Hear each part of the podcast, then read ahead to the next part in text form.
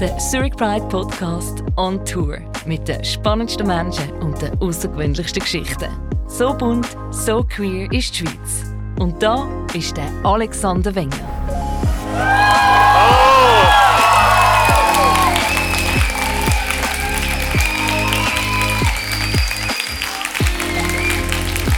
Ja, ganz herzlich willkommen da im Plaza zu mein queeres Geheimnis 8. Und jetzt möchte ich die Frau begrüßen, von der ich alles gelernt habe zum Thema Feminismus. Anna Rosenwasser!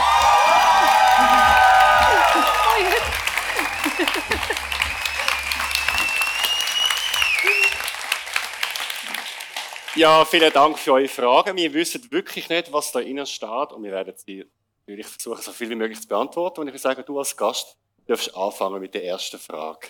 Hast du mich angekündigt, mit, dass du alles über Feminismus Ich habe es ein bisschen übertrieben, aber ich habe schon vieles gelernt von dir, ich muss es zugeben. Ich bin ein Fangirl. No pressure, Rosenwasser, no pressure. Okay, erste Frage. Ich habe viel, wenn wir über, wir haben uns ja privat auch schon getroffen und ich habe viel auch schon einfach so genickt, so ja, ja, voll, ja. Und insgeheim hast du so Notizen Ja, ja. gemacht. Und insgeheim so, fuck, ich muss, ich muss so, Simone de Beauvoir. ich musste nachher alles googeln, also fake it till you make it. Patri... Patriarchat, Patriarchat. genau. Okay, und ich nehme die, und ich nehme die erste Frage. Genau, und dann stelle ich Frage, du liest sie vor und du kannst entscheiden, wer sie beantwortet. Du kannst selber beantworten. Okay, cool. How queer is Switzerland and how many people identify as queer in Switzerland? Also wie viel, wie viel queere Menschen gibt es in der Schweiz und wie queer ist die Schweiz? Schau mich so an. So. Ähm, Aber ich weiss, die erste Frage sind 6%, sagt man. Ich habe das nämlich ausgerechnet, als ich bei der Ehe für alle geschafft habe. Und laut der aktuellen Studie sind es etwa 6%. Und in einem Land von etwa 8,7 Millionen sind das knapp 500.000 Menschen. Also ist ziemlich viel.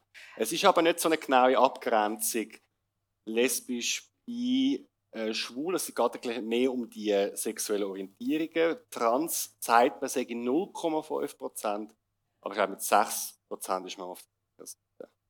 Und ich finde es auch noch schwierig, um die Frage zu erfassen, weil es natürlich sehr wie- wie- was für eine Situation du wer fragst. Du kannst ja nicht einfach durch die ganze Schweizer Bevölkerung und finden, «Hoi, bist du gay?» Oder? Das ist mega schwierig. Also, wenn ich, wenn ich all eure Tanten frage, ob sie Pan sind, ist es etwas völlig anderes, als wenn wir in der Schulklasse von unseren jüngsten Cousinen fragen. Darum ist es noch schwierig. Ich gehe meistens so von 10% aus, weil in Verwandtschaften und in jungen Schulklassen, wo pro queer sind, sind es meistens über 10%, die sich irgendwie als queer identifizieren. Die Frage ist also eigentlich, wie viel Prozent der Schweizer Bevölkerung fühlen sich genug safe, um sich zu outen? Ja, es gibt ja noch eben die Kinsey-Skala, äh, wo man sagt, es gibt so sieben Facetten oder Schattierungen von ausschließlich heterosexuell bis ausschließlich homosexuell und dazwischen gibt es fünf Stufen. Also von dem her ist eigentlich ein bisschen die Frage, was man da misst. Voll. So, Statistik gerade als erstes, dann mache ich die zweite Frage. Was ist eure schönste Dating-Erfahrung gewesen? Ich glaube, das ist in der Schweiz.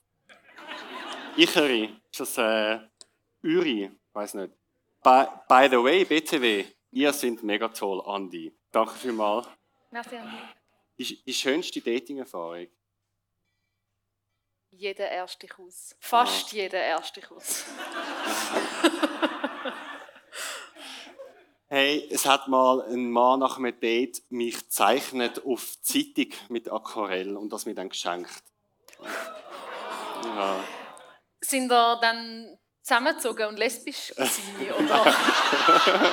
Nein, also es ist nachher nichts geworden, weil es nicht, es ist wie nicht weitergegangen, aber dort habe ich gemerkt, ah, er ist glaube ich weiter wie ich und das ist dann so der unangenehme Moment von, eigentlich finde ich es schön, ich will es noch gerne ein bisschen weiterlaufen lassen, aber wenn jemand dir eine Zeichnung schenkt von dir, dann ist schon die andere Person sehr viel weiter. Okay.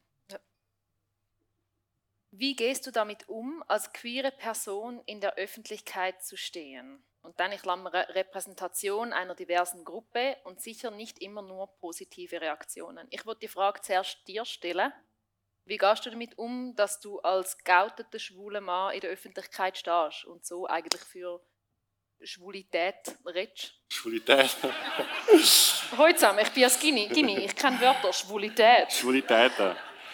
Ähm, ich gehe gut damit um. Ich finde es äh, ein Privileg. Also ich finde es mega lässig, dass Menschen kommen, zuhören, was mir oder ich sage. Also ich, find, ich schätze das mega und sehe das nicht als selbstverständlich an. Gleichzeitig sehe ich mich nur als irgendwie eine Stimme von ganz vielen und will man nicht die Verantwortung für die Schwulen reden, weil es gibt auch noch Schwule, die andere Erfahrungen machen, die anders erzogen worden sind. Ich kenne Schwule, die verstoßen worden sind von der Familie, das habe ich zum Glück nicht erlebt. Und von dem her kann ich eigentlich nur so ein Puzzleteil ähm, hinzufügen am Ganzen. Noch lustig, als ich das erste Mal äh, bekommen konnte, Zurich Pride moderieren, hat ein Kollege gesagt, bist du dir sicher, dass du das machen willst, weil dann bist du für immer der Schwule. Äh, ja.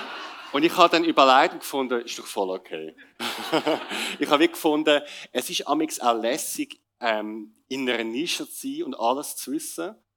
Und wenn die Frau Muckli aus Hinterpublikum das nicht so lässig findet, dann ist okay. Dafür kommen dann nachher vielleicht so 200 Menschen wie heute hier und hören einem zu. Mhm. ähm, und Nicht was, kein Muckli, vielleicht habe ich hier. und was ist mit dem sicher nicht immer nur positive Reaktionen? Ich habe zum Glück wenig Schlechtes erlebt in der Öffentlichkeit. Ich habe das Gefühl, das Einzige, was es ist, ist, dass die Leute den Podcast hören und amix Sachen anders wahrnehmen. Wie, ähm, ich hätte vielleicht das Wort falsch betont oder es käme negativ über. Und das ist dann amix schwierig für mich, weil ich wollte dann nicht in die Verteidigung halten und sagen, das hast du falsch verstanden. Aber ich wollte schon meinen Standpunkt sagen, hey, das habe ich weder biphob noch transphob gemeint. Ähm, und dort, das ist so ein bisschen meine Balance, dass wenn man ein Produkt rausgibt und sagen wir 2'000, 3'000 Leute hören, dass es auch Leute gibt, die es nicht gefällt, es völlig okay ist. Ähm, das versuche ich aber wie zu handeln, dass ich eigentlich versuche, möglichst wenig zu verteidigen, sondern es einfach anzunehmen. Also wir haben auch schon Erfolg gemacht über Leihmutterschaft. Und dann hat jemand gefunden, es sehr unkritisch gewesen und ich hätte ihm einfach eine Plattform gegeben und er hätte einfach da eine Werbung machen Und das ist mir aber nicht umgegangen, für ihn eine Plattform zu machen, aber es ist mir umgegangen, dass der Gast sich auch wohlfühlt. Ähm, aber Kritik ist an mich ist wie ich bin zu wenig kritisch. Und das sind so Momente, wo ich dann schon ein bisschen hadere mit mir. Aber ich versuche einfach, das anzunehmen, was die Leute dann sagen. Bei dir? Ja, also sicher nicht nur positive Reaktionen hat für mich wie so zwei Kategorien. Das eine sind Kategorien von Leuten, die einfach nicht wollen, wahrhaben, dass ich die Entscheidung in der Öffentlichkeit stehe. Das sind einfach irgendwelche Randolphs, die mir ein Mail schreiben, dass ich hässlich bin und das, hey, also das, das tüpft mich wie nicht. Ähm, aber ich meine, legitime Kritik, da, das ist wie ein, ein langer Prozess, um die anzunehmen und ich bin froh, wenn sie kommt. Ähm, der Alex und ich haben übrigens eine ganze Podcast-Folge ähm, aufgenommen zum Thema Kritik, aber nicht in dem Podcast, sondern im ZHW-Podcast, weil ihr das nachhören ähm, Und sonst als queere Person in der Öffentlichkeit stehen, man muss Aufmerksamkeit gern haben. und das ist auch nicht mein Problem. ähm, und dann ist es meistens schön. Ich finde nur, manchmal habe ich das Gefühl, es gibt eine Tendenz, eine Person sehr, halt sehr reduziert zu sehen. Entweder reduziert im Sinn von negativ oder reduziert im Sinn von positiv. Und ich versuche amix auch zu zeigen, dass ich genau der gleiche Löli bin wie jeder andere Löli. So. Aber ich habe das Gefühl, dass Frauen mehr Shit abbekommen als Männer. Also, ah ja, fix. Mein Eindruck ist zum Beispiel, ich habe mal äh, bei Tele Zürich gearbeitet und es sind jeden Tag E-Mails gekommen, was die Moderatorinnen für Kleider haben und wie das Make-up ist. Und das ist mir schon dort aufgefallen, dass es bei den Frauen zuerst ums Aussehen, ums um Kleider geht, wie da steht ihnen super, sie sehen toll aus, aber auch in dem sehen sie sehr dick aus oder ja, es, es ist, ist, wirklich. Ja, glaub, Aussehen ist bei öffentlichen Frauen so das Eintrittsticket, zum halb so ernst genommen werden wie Männer. Gender-Sternchen, Do's and Don'ts. Wie wird es richtig benutzt? Sind wir beim Gendern? hey, gebt euch das Beste. Ich finde, wieso, es ist nicht, ich möchte nicht, dass Leute perfekt auf dem Kasten haben, zum Sternli platzieren. Ich möchte, dass Leute ihr Bestes geben, zum Sprache so verwenden, dass Geschlechtervielfalt abgebildet wird. Und wenn man mal ein Sternli vergisst, verschwinden non-binäre Personen davon nicht, kann ich euch versichern, zum Glück. Ähm, sondern gebt euch das Beste. Ich habe das Gefühl, Leute haben so Angst vor einem Fehler machen, dass sie manchmal alle Sternli äh, ganz von sich wegweisen, damit sie es gar nicht erst versuchen Und ich finde, der Zwischenweg wäre das Beste geben. Oder sie tun es überall rein. Also zum Beispiel die Mitglieder innen und so, obwohl das Mitglied sächlich ist, da gibt es so noch witzige Sachen. Ich finde auch, man kann es probieren. Und was mein Lifehack ist, ist, ich tue vielfach andere Wörter nutzen, wie zum Beispiel anstatt äh, Mitarbeiter schreibe ich irgendwie äh, Personal. Und viele Leute merken dann gar nicht, dass man heimlich äh, gendert. und das ist so mein Trick in den Umfeldern, wo ich mich bewege. Ich arbeite ja in den Medien, wo vielfach keine Gendersterne nutzen. Und dann Gender ist heimlich. Ich tue heimlich gendern. also ich habe eine Gay-Agenda, sozusagen. Ja. Ich, ich ja. bin die Gay-Mafia, wo die Konservativen immer reden. Ah, das bist du. Ich habe mich immer gefragt. Ich habe noch kein Label. Wie geht man am besten damit um, wenn Leute einem nach der eigenen Sexualität fragen? Ich der Sinn von Labels ist nicht, dass jede Person eins muss haben. Der Sinn von Labels ist, dass man Auswahl gibt und sagt, wenn du Bock hast, kannst du dich bedienen. Und wenn du merkst, dass etwas anderes besser passt, dann gehst du es wieder zurück und nimmst ein anderes oder mehrere andere. Und wenn keins davon passt, dann nimmst du keins. Ähm, das heißt, ich erwarte überhaupt nicht, dass irgendjemand überhaupt irgendein Label hat, sondern es soll einfach eine Auswahl geben und Entscheidungsfreiheit und Selbstbestimmung zum Labels für sich verwenden, wenn man möchte. In was für Situationen wird die Person nach der eigenen Sexualität gefragt? Also ich finde das auch ein bisschen eine Strubi, ich finde das auch ein bisschen Frage. So, es kann potenziell recht intim sein. Und abgesehen davon ist es immer legitim, zum sagen, ich möchte die Frage nicht beantworten. Außerdem dem Steueramt oder so, aber.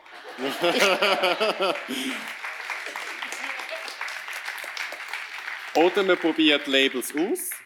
Also man kann es ja mal ausprobieren, wie fühlt sich das an ähm, und man kann es auch wieder, wieder abgeben. Also es ist ja wie nicht etwas, wo du, es ist ja nicht so statisch. Also. Voll.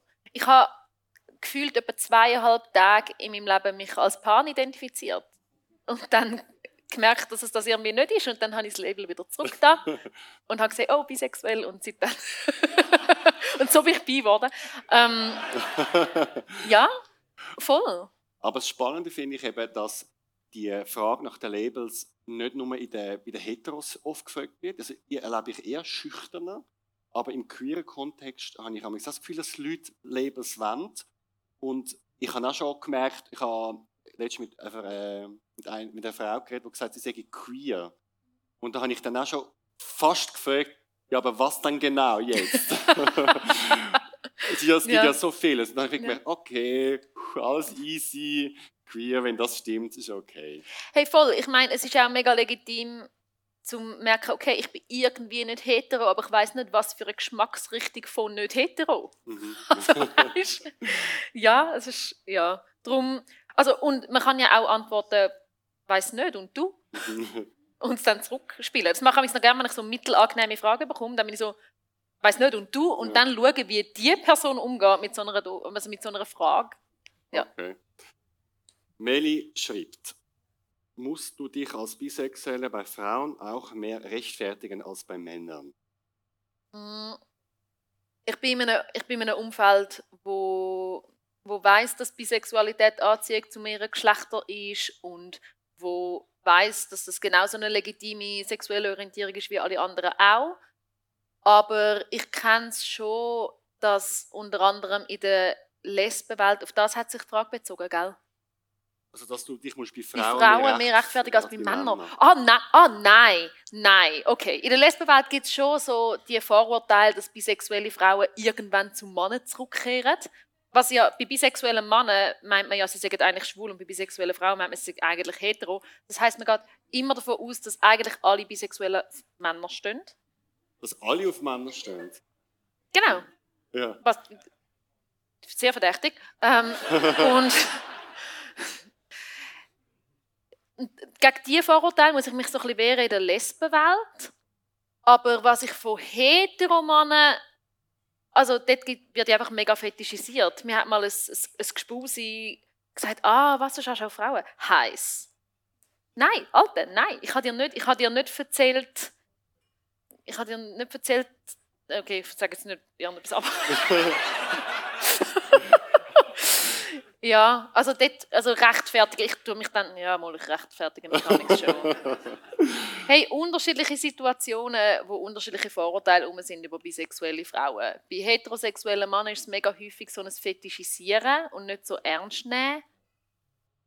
Sie sagt, Meli schreibt ja, ähm, rechtfertigen. Also, das tönt für mich anders als fetischisiert, oder? Weil ich habe das Gefühl, der Hetero-Dude will vielleicht sagen, ah, willst du mal mit uns, meinen Freunden und mir einen Dreier machen? Also geht so Mhm. ein bisschen in die Und die. Antwort ist jetzt sicher nicht mehr.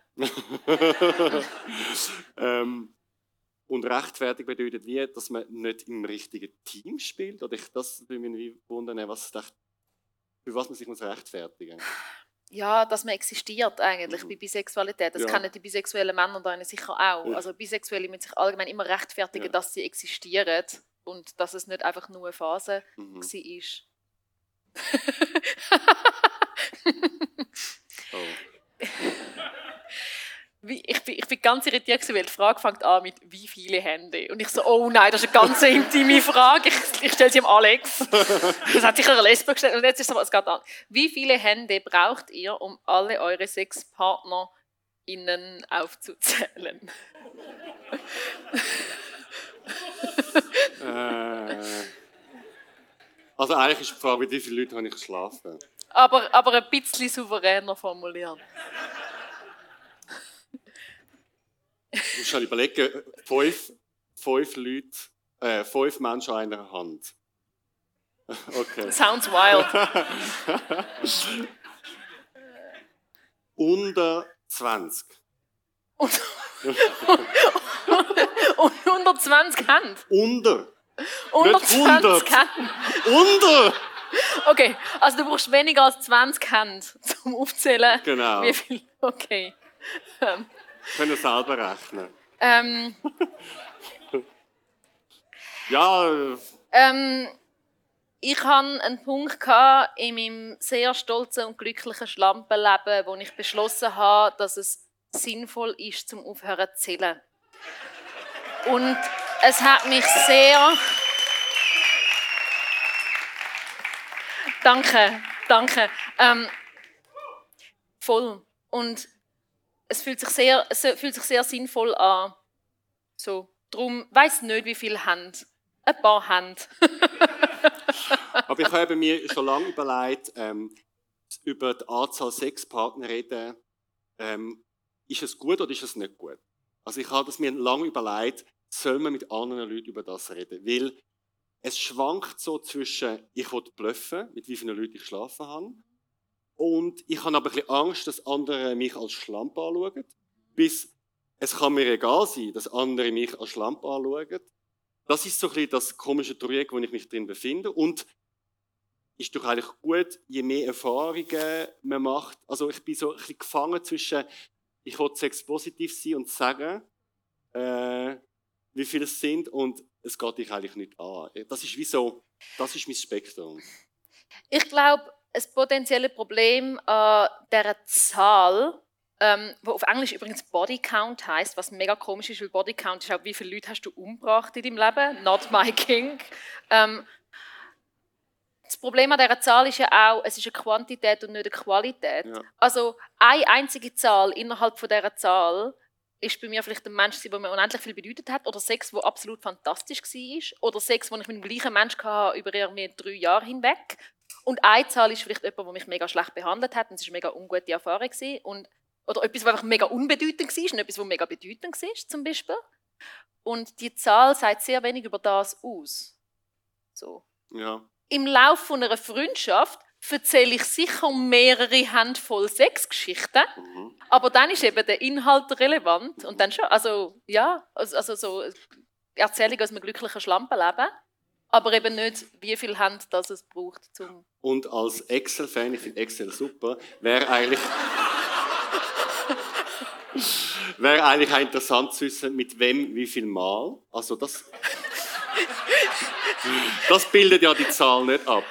Alex, hast du gerade die Zahl an sechs PartnerInnen mit Excel-Tabellen in Verbindung gebracht? Ja, ich kann, ich muss etwas mega, aber ich glaube, das, das sind wir unter uns. Aber ich habe mal eine Excel-Liste geführt mit den sechs Partnern.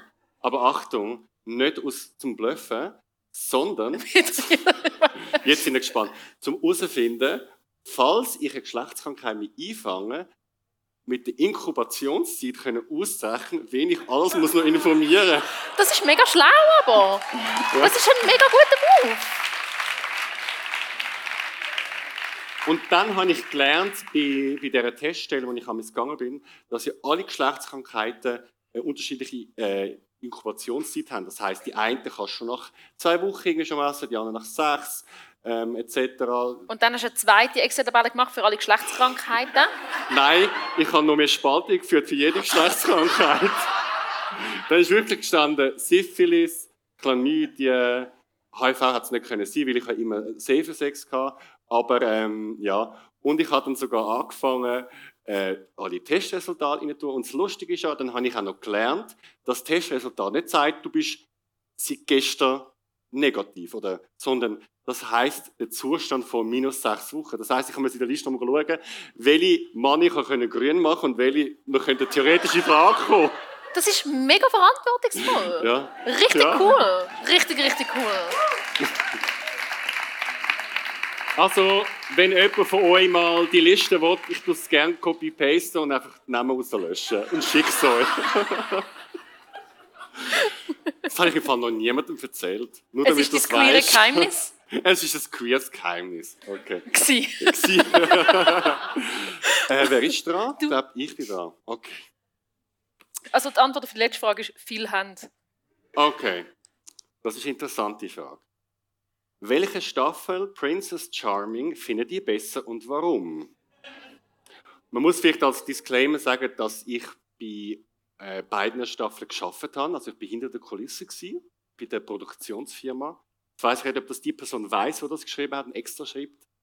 Ähm, ich tue sie mal zuerst beantworten, weil hast du Yes. sie, du hast einen Ausschnitt gesehen? Let's not go there. Okay.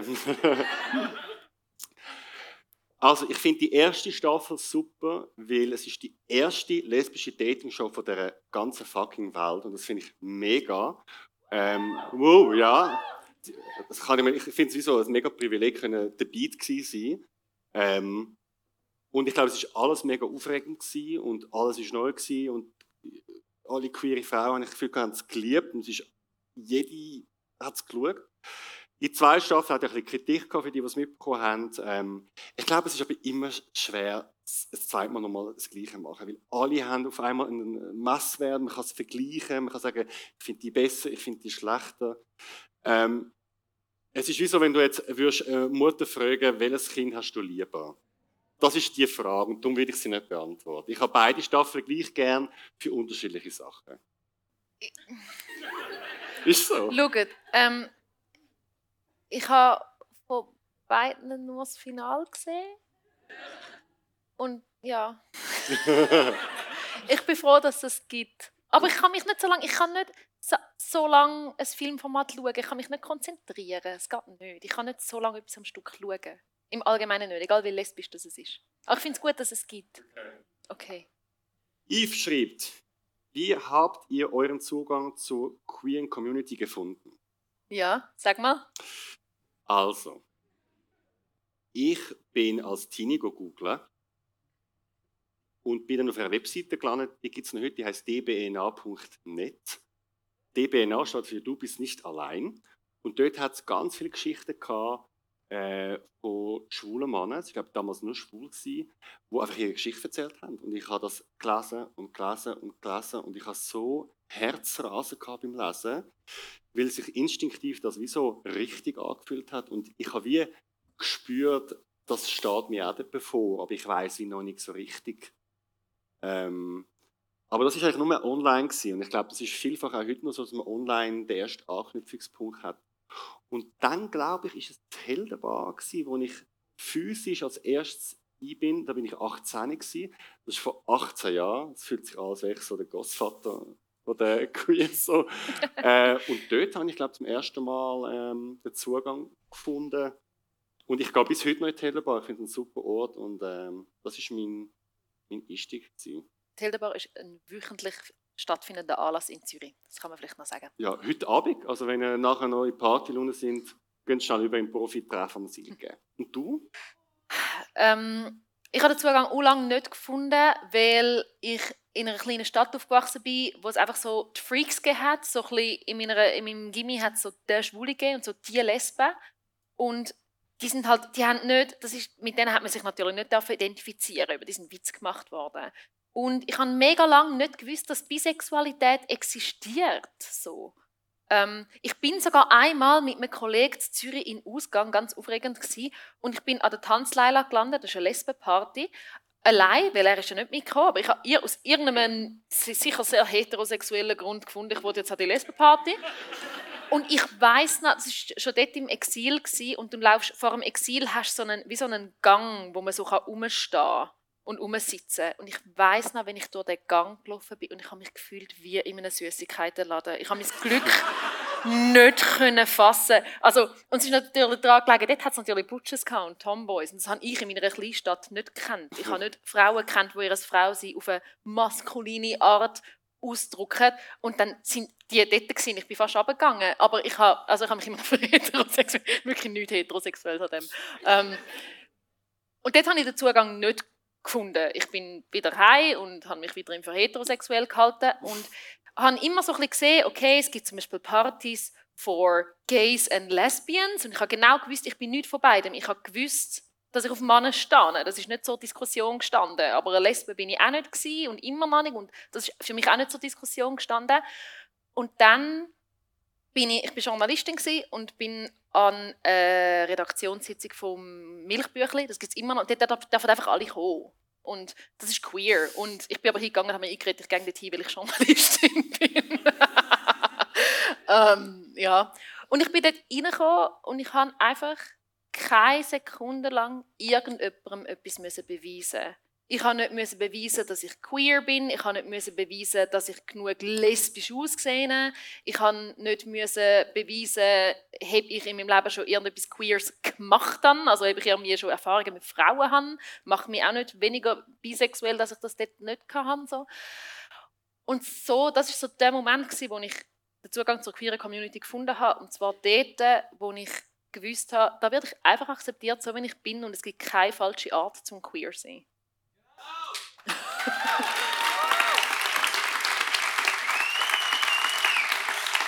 Und ich wollte schon etwas fragen. Du sagst etwas mega Spannendes, so das Gefühl, nicht queer genug zu sein. Und ich habe gestern mich äh, ins Nachtessen eingeladen, ich bin eine Freundin, die jetzt sich wahrscheinlich als bisexuell definiert. Sie weiß es noch nicht. Ich, ich habe sie nur als hetero kennt, aber sie hat jetzt so eine äh, das entdeckt. Und sie hat auch genau das Gleiche beschrieben wie du ja, aber wo kann ich denn hin? Und ich kenne mich ja gar nicht aus und ich kenne ja die Labels alle nicht und ich weiß gar nicht.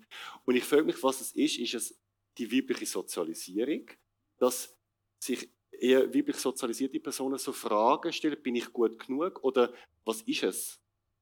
Ich glaube, es ist sicher eine Kombination einerseits aus schüch sein, verunsichert sein, ähm, auch dem Bild, das wir haben von frauenlebenden Frauen, so dass frauenlebende Frauen immer lesbisch sein müssen, anstatt dass es auch andere Formen ähm, gibt, dass man auch die Vorstellung hat, dass die immer auf irgendeine Art aussehen also dass es keine feminine frauenlebende Frauen gibt. Das ist das, was mich lange zurückgehalten hat, zum zu checken, dass sich auf Frauen stehen, weil die Lesbendarstellungen, die ich sehe, die nicht ausgesehen wie ich.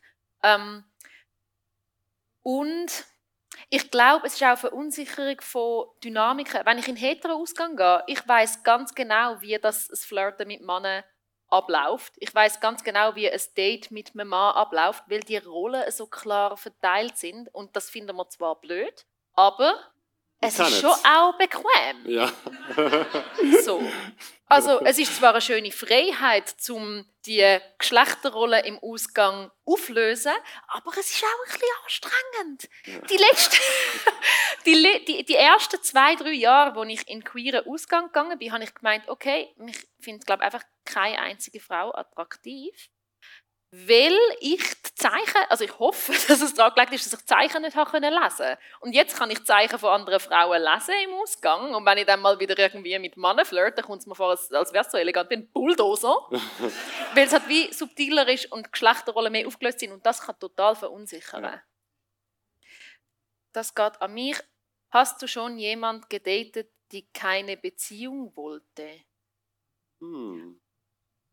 Also ja, eh. Also ich habe, ich habe Leute datet und sie haben sicher nicht alle Beziehungen mit mir wollen. also generell keine Beziehung. Muss ich das so ein bisschen oder romantisch lesen? Oder, oder mit dir nicht? Ich habe mal einen äh, Typ gedatet, ähm, der aromantisch ist. Ähm, voll. Aber das, also dort ist sowieso nicht in Frage gekommen. Also wir haben das nicht getroffen, um eine Beziehung miteinander eingehen. Und, ähm, Sondern? Um einander Freundschaftsbänder knüpfen, Alex. Cool! Ähm, ich habe immer noch Kontakt mit ihm. Ähm, und ja, ähm, der, das ist jetzt zum Beispiel ein aromantisches Beispiel, aber also man kann ja, es gibt ja viele Gründe, um nicht eine Beziehung zu wählen, während man jemanden datet. Zum Beispiel mich. Also, so, also die Antwort lautet ja, ich habe schon Leute datet, die keine Beziehung haben wollen, weil ich auch ganz viel datet habe in Kontexten, wo Beziehung gar nicht, gar nicht in Frage ist, weil es einfach mehr um Ummachen und Sex gegangen ist und um eine gute Zeit zu haben, unabhängig von einer Liebesbeziehung. Könnte ich aus dieser Frage herauslesen, dass die Person, die die Frage geschrieben hat, jemand am Date ist, der keine Beziehung will und sie will eine ah, Beziehung? Und, ah, ah, und ich hätte eine willen. Oder, ja. ja. Hm. Und was soll sie jetzt machen? Man kann einen Mensch nicht überreden, einem zu willen. Das geht nicht. Und jeder Mensch hat jemanden verdient, der sich sicher ist, dass er einen will. Oh.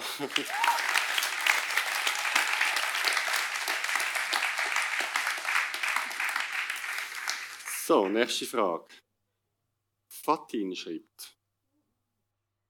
Komplett andere Weltansicht bei Partner in Red Flag oder Green Flag. Ich glaube, dass man gewisse Wert muss teilen, sonst geht es nicht. Und ähm, es gibt ja zwei Sprüche. Die einen sagen, Gegensätze ziehen sich an und andere sagen, äh, gleich und gleich gesellt sich gern. Und was ich weiß aus der Psychologie, dass es eher doch ist, gleich und gleich gesellt sich gern. Ähm, ich glaube, man kann zum Beispiel völlig andere Ansichten und Hobbys haben in gewissen Sachen, die nicht, nicht essentiell für Beziehung sind. Also wenn jetzt jemand ein mega Sporthobby hat zum Beispiel, oder der andere teilt, ähm, in der Politik finde ich es schon ein bisschen schwieriger. Also ich habe gemerkt, zum Beispiel, ich würde fast alle im politischen Spektrum daten, die demokratisch sind. So. Außer die Leute an den Rändern, die vielleicht nicht so. Aber, aber ich habe mitbekommen, dass es viele Leute gibt, die das nicht würden. Ich würde nie, Alex. Würdest du nie? Nein. Ich würde noch gern Ich, ich finde es, also ich finde es mega spannend, mit jemandem etwas zu haben oder überhaupt mit jemandem Kontakt zu haben, der irgendwie eine andere Lebenswelt hat. Erzähl mir alles über deinen Beruf, erzähl mir alles über deine Hobbys, erzähl mir alles über deine Special Interests und deine Hyperfokus. Alles. Fast alles.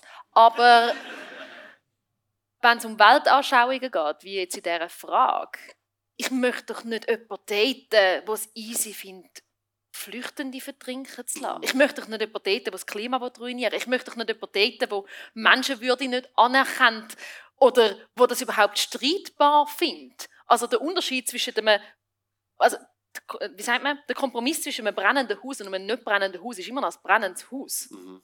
Und ich mache da keinen Kompromiss. Okay.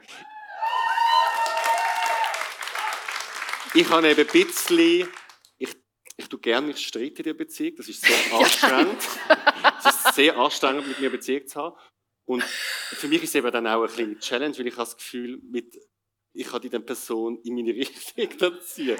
Und je weiter weg sie ist, umso spannender, weil, weißt, es geht nicht um die grossen Sachen wie Mord und Flüchtling. Und, also, es sind so kleinere Sachen, wie jetzt zum Beispiel, wenn jetzt jemand sagt, ich bin für mehr Staat oder jemand sagt, ich bin für weniger Staat. Das sind nicht so die Sachen, die mich wo ich, das finde ich, ja. kann man vereinen. Wenn jetzt jemand will sagen, ähm, ich bin gegen Flüchtlinge, das ist für mich auch ein No-Go. Mhm. Ähm, aber wenn es so, weißt du, so, wenn so philosophische, theoretische, politische Diskussionen sind über welches Staatsmodell ist das Richtige dort, das würde ich jetzt noch aushalten. Mhm. Ich muss dazu natürlich, also ich habe jetzt da eine feurige Rede gehalten, dass ich da keine Kompromisse gab, aber eigentlich, wenn ich so auf meine Dating-Geschichte zurückschaue, ist das absolute Blödsinn. Ich habe zum Beispiel in meinem Leben eine erstaunliche Zahl an Soldaten datet. Also wirklich zum Beispiel. Also ich bin schon wieder eher mehr, schon eher mehr an Leute angeraten, die eigentlich weit weg, sehr weit weg sind von meinen Weltanschauungen. Ich habe mal einen äh, ultraorthodoxen Jude es ist wirklich, ja, es, es, es ist dann, das ist meine Prinzipien, aber wenn ich dann, mit wem ich dann, wem sein Gesicht dann in meinem Gesicht landet, ist es... Gut, mach gehen wir zur ja. nächsten Frage, Alex. Andi schreibt, wenn, ich, wenn ihr 48 Stunden lang einen Körper tauschen könntet, was würdet ihr machen? Ähm, ich fühle mich mega wohl ähm, in meinem Körper grundsätzlich. Was ich aber gerne mal mache, ist ähm, aus einem, also ich habe das Gefühl, wir, wir alle haben ja nur ein Leben können wir nicht die Religion hin, aber für mich haben wir nur ein Leben und ich nehme die Welt nur durch meine Augen wahr. Ich weiß nicht, wie es ist, zum Beispiel eine rot-grüne Schwäche hat, zum Beispiel. Oder schlecht zu hören. Oder ich weiß auch nicht, wie es sich anfühlt, klein zu sein, zum Beispiel. Oder ähm, ich weiß viele Sachen nicht. Und auch wenn mir Leute sagen, ich werde gemobbt oder diskriminiert wegen dem und dem und dem und dem, kann ich das geistig verstehen und kann das abstrahieren, aber ich kann es nicht nachfühlen. Ich kann nicht nachfühlen, wie es ist, an einer Sitzung ständig unterbrochen zu werden, zum Beispiel als Frau oder so. Oder ähm, als, äh, ähm, als dicke Person zum Beispiel ständig komisch angeschaut zu werden, das kenne ich nicht. Und es wäre für mich schon spannend. Ich habe das Gefühl, mein Leben wäre wie anders. Oder ich, ich wäre vielleicht ein bisschen verständnisvoller, wenn ich andere Körper hätte. Ich glaube, die Frage zieht ein bisschen mehr ab auf, äh, weiß auch nicht, vielleicht Geschlechtsorgan oder so. Aber das, das finde ich jetzt nicht so spannend. Also es würde mich jetzt nicht interessieren, eine Frau zu sein und wie das ist in einem weiblichen Körper, das finde ich nicht so spannend, aber mehr die Welt aus anderen Augen anzuschauen.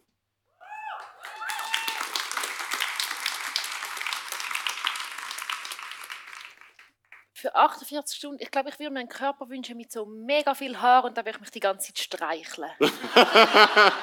okay. Ich finde, Körperhaar sind eine Streichelanleitung und ich freue mich jedes Mal, wenn ich okay, also wie geht ihr mit homofeindlichen und transfeindlichen Aussagen innerhalb der Community um? Eine Frage von Jamie. Boah, das ist ein ganz schweres Thema, weil ich ähm also bei homofeindlichen Sachen greife ich immer ein. Also das ist klar. Und bei transfeindlichen Sachen? Bei transfeindlichen, ich muss eine Geschichte erzählen, die sich ein bisschen veranschaulicht, wo mein mhm. Konflikt ist. Ähm, ich bin an einem, an einem Konzert gewesen, und es war Pause gewesen, ähm, und es waren ein bisschen Freunde da, gewesen, aber auch Leute, die ich nicht kenne. Und dann ist äh, ein Besoffene gekommen und hat angefangen darüber zu lallen, hey, mega krass, stell dir vor, dein Vater ist plötzlich deine Mutter, es ist ja auch krass, mega transfeindlich. Und ich bin so hässlich gewesen. Also ich kenne das Gefühl, wenn, wenn so der, wenn der Puls ist. Und ich habe ja. so gedacht, soll ich etwas sagen oder soll ich nichts sagen? Dafür sagen wäre so, ich möchte jetzt den Fight machen, das geht so nicht, sie muss zurückgewiesen werden. Der andere Punkt war, sie war mega betrunken, niemand hat ihr zugelassen, sie ist wie so umgetorkelt. So. Und ich habe mich dann entschieden, nichts zu sagen, weiß aber bis heute nicht, ob ich richtig entschieden habe. Weil es gibt auch so einen Spruch, der heißt Choose Your Battles und es ist ein Unterschied für mich, ob jemand wie so auf total Unwissen etwas doof sagt und ich kann sagen, hey, er sagt einfach nicht das Z-Wort, sondern man sagt Fahrende zum Beispiel. Das ist für mich ein Unterschied, als wenn eine betrunkene äh, Person etwas macht, wo ich das Gefühl habe, sie wird es nicht checken, sie wird aggressiv, rundum wird es eine komische Stimmung geben. Also ich unterscheide, aber ich, ich weiß nicht, ob jetzt das die richtige Lösung äh, war. Grundsätzlich, wenn es in so einem ruhigen Setting ist, beim Mittagessen zum Beispiel oder so, dann sage ich mir, hey, das ist jetzt, finde ich, schwierig. So. Ähm, aber ich habe zum Beispiel auch das Privileg, es betrifft mich nicht Transrecht, also ich kann das recht ruhig sagen und dann sind die Leute recht äh, können es eigentlich gut handeln. Also, ich wüsste nicht, wenn ich jetzt trans wäre, wäre ich vielleicht emotionaler oder die Leute würden sagen, jetzt, du bist empfindlich. Also ich glaube, ich hätte andere Diskussionen als Transperson. Aber grundsätzlich versuche ich etwas zu sagen, aber eben auch nicht immer, wie jetzt das Beispiel gezeigt hat. Ich bin sehr versucht, zu sagen, dass wir innerhalb der Community mehr, mehr Wissen müssen schaffen müssen. Wissen, wie das verschiedene Formen von Queerfeindlichkeit überhaupt aussehen und innerhalb von ähm, Cis-Menschen in der queeren Community auch mehr wissen müssen über das Thema Trans-Identitäten ähm, so weitergeben. Aber äh, eine non-binäre Person, die viel Aktivismus zum Thema macht, namens Alok, hat letztens etwas ganz Interessantes gesagt. Und zwar hat Alok gesagt, ähm, dass das Problem nicht, ähm, nicht immer ist, wie viel Wissen das dahinter ist und wie fähig dass wir sind zum Wissen aufnehmen, weil wir sind sehr fähig zum sehr viel Wissen aufnehmen, sei es über Sportarten oder Staubsauger. Die Frage ist, wie fest sind wir gewillt zum Wissen aufnehmen und dazu kommt, es braucht kein Wissen, um eine Person zu respektieren und es braucht kein Wissen, um es mindestens zu versuchen. Und das ist schwierig, oder? Also wenn eine Person einfach, wenn eine Person aufgrund von fehlendem Wissen und von Vorurteilen transfeindlich ist, dann ist es etwas anderes. Dann kann ich mein CIS-Privileg nutzen und der Person, die Person dabei unterstützen, mehr zu wissen. Aber wenn es um die Absicht geht, nämlich die Absicht transfeindlich zu sein, dann müssen wir, dann müssen wir anders handeln. Und ich, ähm, ich glaube, es ist wichtig, um dann etwas zu sagen. Aber wie du sagst, choose, your battles auch so. Und die Frage ist auch, an wer richte ich mich jetzt? An die Person, die den Scheiß rauslässt oder an die Leute, die vom Scheiß betroffen sind? Mhm. Das ist einfach ja, ich finde es irgendwie schwer. Es gibt wahrscheinlich keine so die Antwort, die für alle Situationen stimmt. Vielleicht hätte ich auch anders reagiert, wenn ich gewusst hätte, es eine Transperson da, dann hätte ich das wollen, ähm, sagen. Ich glaube, grundsätzlich ist es nicht schlecht, zum etwas zu sagen. Es ist anstrengend, sich zu wehren gegen Diskriminierung, aber ich finde es viel anstrengender, um die Frage auszuhalten, warum habe ich nichts gesagt. Ja. Wo seht ihr, du, euch mit 50 Jahren und Single? Und ich verstehe nochmal, wo seht ihr, du, euch mit 50 Jahren und Single? Falls wir Falls mit 50 Single sind. Okay. Ah. Also, ich mache, wenn, ich, wenn ich 50 bin, mache ich genau das Gleiche wie jetzt. Ich gehe an Lesbenpartys und, und, und, und, und mache anderen Frauen schöne Augen. Also, okay. Hey, ich glaube, ich wohne auf dem Land, so in Dübendorf, in einem Haus mit einem Büssi. mein grosses Ziel ist eben mal mit einem Büssi zusammenzuleben. Aha. Aber, ja, Applaus. Aber ich habe immer, ich habe ein schlechtes Gewissen in einer Stadtwohnung ein Büssi zu haben, weil das dann so eingesperrt ist und nicht raus kann. Und ich dachte, da muss ich mal ja, aufs Land ziehen, aber was will ich auf dem Land? So, ja. ich stelle mir das so vor. Ich würde sagen, wir machen noch je eine Frage und dann mhm. machen wir schon eine kleine Pause. Wunderbar. Können wir euch ein bisschen erfrischen. Sonja fragt, Alex, wie oft begegnest du dummen Menschen, die deine Homosexualität verurteilen? Ich glaube, ich bin in einer Zeit aufgewachsen, wo man es schon nicht mehr hat so dürfen sagen, wo es so ein bisschen massentauglich wurde, ist, dass das wie nicht mehr geht. Ich habe das nicht, äh, ich habe nie, zum Glück offene Homophobie erlebt. Das Einzige, was ich erlebt habe, ist einfach viel mühsame Fragen und Diskussionen, die ich jetzt nicht als dumm bezeichne. Ich finde es immer ein bisschen heikel, Menschen als dumm zu bezeichnen, weil man sich dann überstellt. Aber ich meine, ich habe sicher schon hundertmal beantwortet, wer jetzt die Frau ist in einer Beziehung zum Beispiel und ähm, etc. Ich habe letztens auch einer Person mega lange erklären, dass ich es schöner finde, zu sagen, wenn du jemanden willst du den Beziehungsstatus wissen, finde ich es schöner zu fragen, bist du in einer Beziehung, also bist, hast du eine Freundin? Weil ich dann jedes Mal muss überlegen, soll ich mich outen, soll ich mich nicht outen, ist das ein safer Space? Ähm, ich habe früher, muss ich zugeben, vielfach, wenn ich etwas nicht gut gefunden habe oder wenn ich nicht verstanden habe oder wenn mich etwas genervt hat, habe ich die Leute auch schnell als dumm so, ja, ja, die ist dumm, die Person. So, ich habe das auch schnell gemacht und so habe ich den Konflikt wie handeln. Heute versuche ich das nicht mehr machen, weil es ja dann immer heißt, ich bin gescheit und das finde ich eine doofe Haltung. Und weil ich einmal gelesen habe, du möchtest bei jedem Menschen, den du triffst, davon ausgehen, dass die Person sicher in einem Thema besser ist als du und in etwas gescheiter ist als du. Also darum, ich verstehe, wenn man Homophobie erlebt, dass man die andere Person als dumm bezeichnet. Das verstehe ich mega. Äh, habe ich auch gemacht. Aber ich glaube, es hilft wie nicht so, ähm, damit umzugehen. Und wir können es auch anders framen und sagen, die Person hat noch nicht können lernen so. Und dann das bei dieser Person lassen und dann sie lassen. Nice. Du hast noch einen? Das Aha, ist bin meine ich? Frage. Oh. Okay. Eine Sexfrage. Wie stehst du zum, ich glaube es heißt, äh, Quirlen? Squirten? Squirten, Alex. Ab, aber es ist mit Q geschrieben. Es steht, es, steht wirklich Quirlen. Aber dann Quirlen? dann steht weibliches Spritzen. Also die Person meint schon Squirten. Okay. Noch nie mitbekommen, noch nie gesehen. Okay. Anna, also, was denkst also, du? schau, Leu- Leute mit einer Vagina können auch eine Form von Spritzen im sexuellen Kontext. Ja. Nicht nur Leute mit Penis. Und die, die Person mich, fragt mich, wie ich dazu stehe. Also, ich. Also, also ich weiß, dass es gibt. Ich anerkenne, dass es gibt. Und ich ähm, freue mich für jede Person, die Freude daran hat. Und ich werde an dieser Stelle nicht sagen, ob ich zu diesen Personen dazugehöre oder nicht. Gut? Gut, wir machen, wir machen noch eine Frage. Okay, gut. Ja, du bist dran.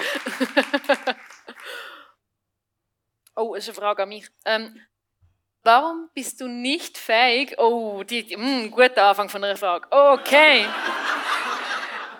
warum bist du nicht fähig, linke Standpunkte wie zum Beispiel Cultural Appropriation, kulturelle Aneignung, kritisch zu hinterfragen, sondern übernimmst diese einfach ungefiltert? Das ist keine Frage, das ist ein Vorwurf. Das ist eine Kritik. Es ist ein, der Vorwurf, dass ich linke Standpunkte einfach ungefiltert übernehme. Aber wir sind ja da am Fragen beantworten, nicht am Vorwurf rechtfertigen. Die Person geht einfach davon aus, dass ich keine eigene Meinung habe. Und ich bin mit dieser Person diesbezüglich nicht einer Meinung.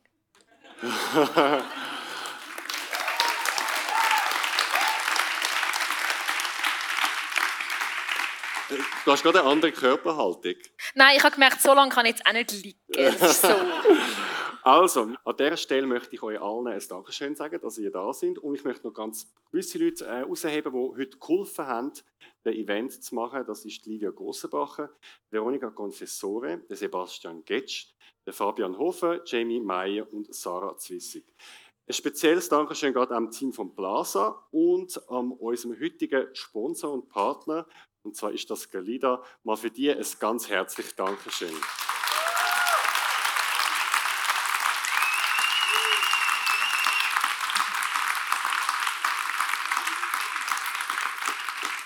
Und an dieser Stelle möchte ich noch einer ganz besonderen Person Danke sagen. Und zwar haben wir vor zweieinhalb Jahren bei Corona den Podcast zusammen angefangen. Jetzt sind wir so groß geworden, das ist mega, mega schön.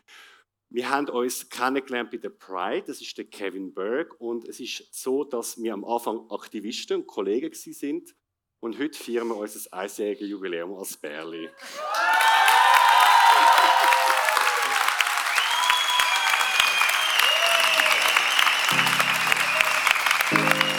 Der Zurich Pride Podcast. So queer ist die Schweiz. Jetzt auf Apple Podcast und Spotify abonnieren. Glocke aktivieren und mit Sternen bewerten. Mehr Informationen zum Podcast auf zurichpridepodcast.ch. Produktion Kevin Burke. So, willkommen zurück zu mein Queers Geheimnis 8. Und es sind noch ein paar Fragen dazugekommen. Und wir machen einfach munter weiter mit der nächsten Frage. Wie hübsch seid ihr eigentlich?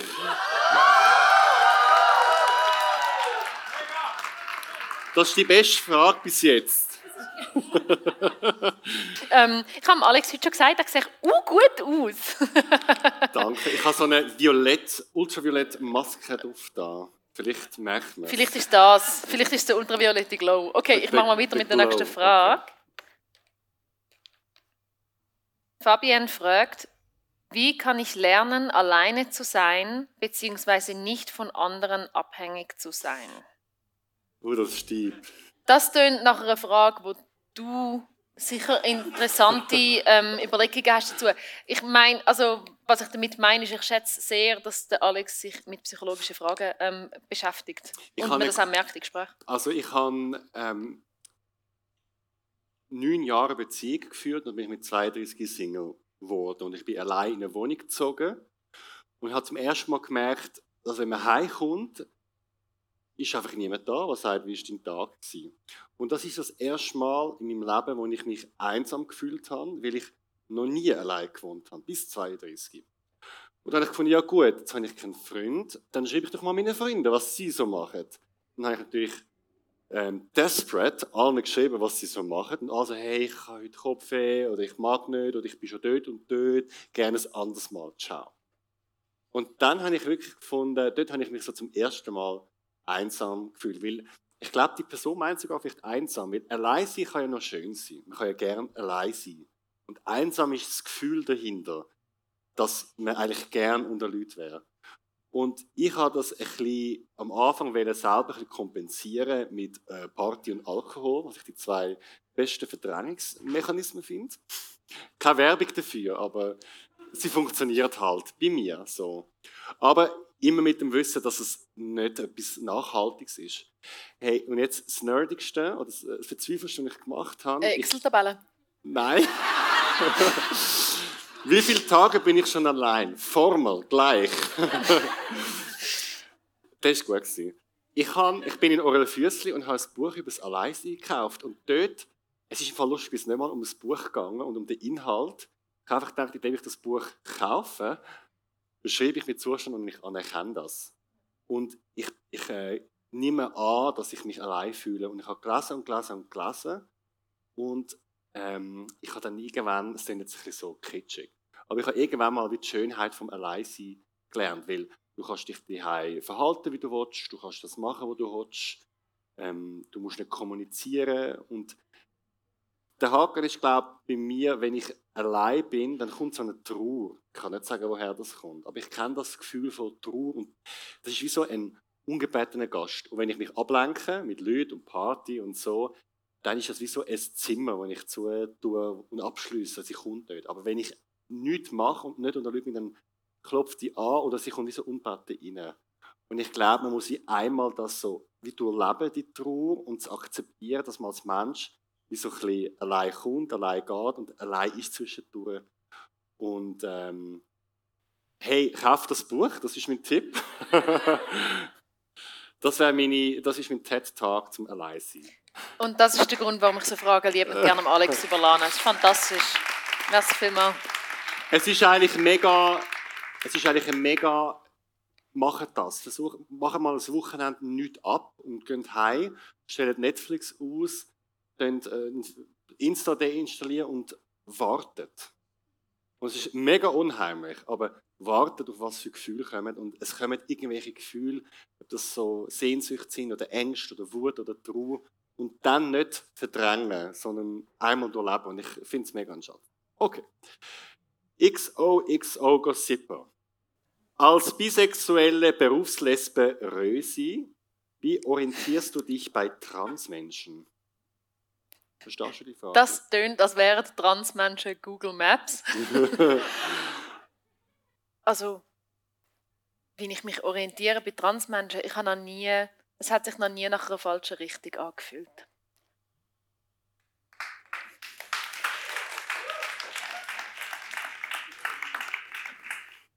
Claudia fragt der Alex, hast du die queerste Familie von der Schweiz schon gefunden? Hey, ich habe mal einen Aufruf gemacht im Podcast und es haben sich ein paar Leute gemulden, aber dann wieder abgesagt und so. Ähm, wenn ihr eine queere Familie sind und die queere Familie wäre für mich so alle queer und Cousins auch und so. Und die werden zusammen im Podcast kommen, neue Geschichten erzählen. Ich fände es mega. Und ich habe fast ein das Gefühl, dass deine Familie queer ist und du sollst unbedingt nachher kommen. so, nächste Frage. Ist eine längere Frage. Ich bin nicht sicher, ist das echt Dalia, die das schreibt? Haben da irgendwelche Tipps, um die Linie zwischen Crushes und Freundschaften zu navigieren? Das ist eine typische Anna-Frage. Finde ich gerade als queere Frau oft sehr schwierig.